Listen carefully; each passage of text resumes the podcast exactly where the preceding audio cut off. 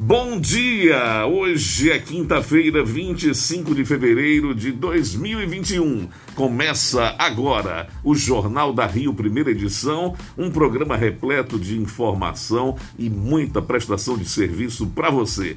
Eu sou André Barros, você me conhece e já estou aqui ao lado de Priscila Andrade para juntos fazermos o melhor jornalismo possível para você até às nove da manhã, não é mesmo, Priscila? É isso mesmo. Bom dia, André Barros. Bom dia a todos os nossos ouvintes. Bem-vindos ao Jornal da Rio, primeira edição, com Priscila Andrade, André Barros. Muito conteúdo, muita entrevista com especialistas, porque aqui a gente só traz quem entende do assunto.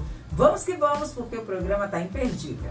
Imperdível mesmo. E a gente começa com as manchetes do dia.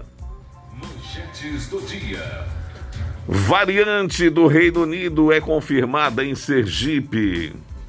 Sergipe espera receber mais 9 mil doses da Coronavac nesta quinta-feira.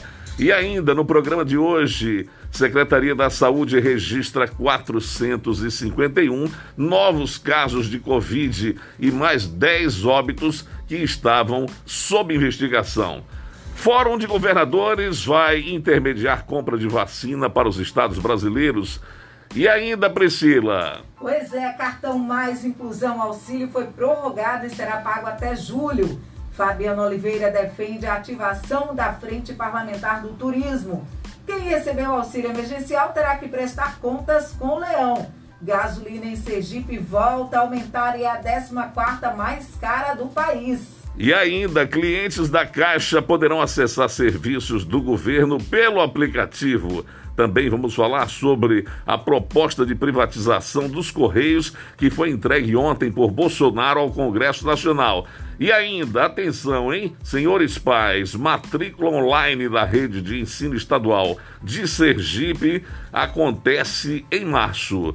Tudo isso e muito mais a partir de agora no Jornal da Rio, primeira edição que já está no ar. Você está ouvindo Jornal da Rio, primeira edição. Jornalismo líder e independente.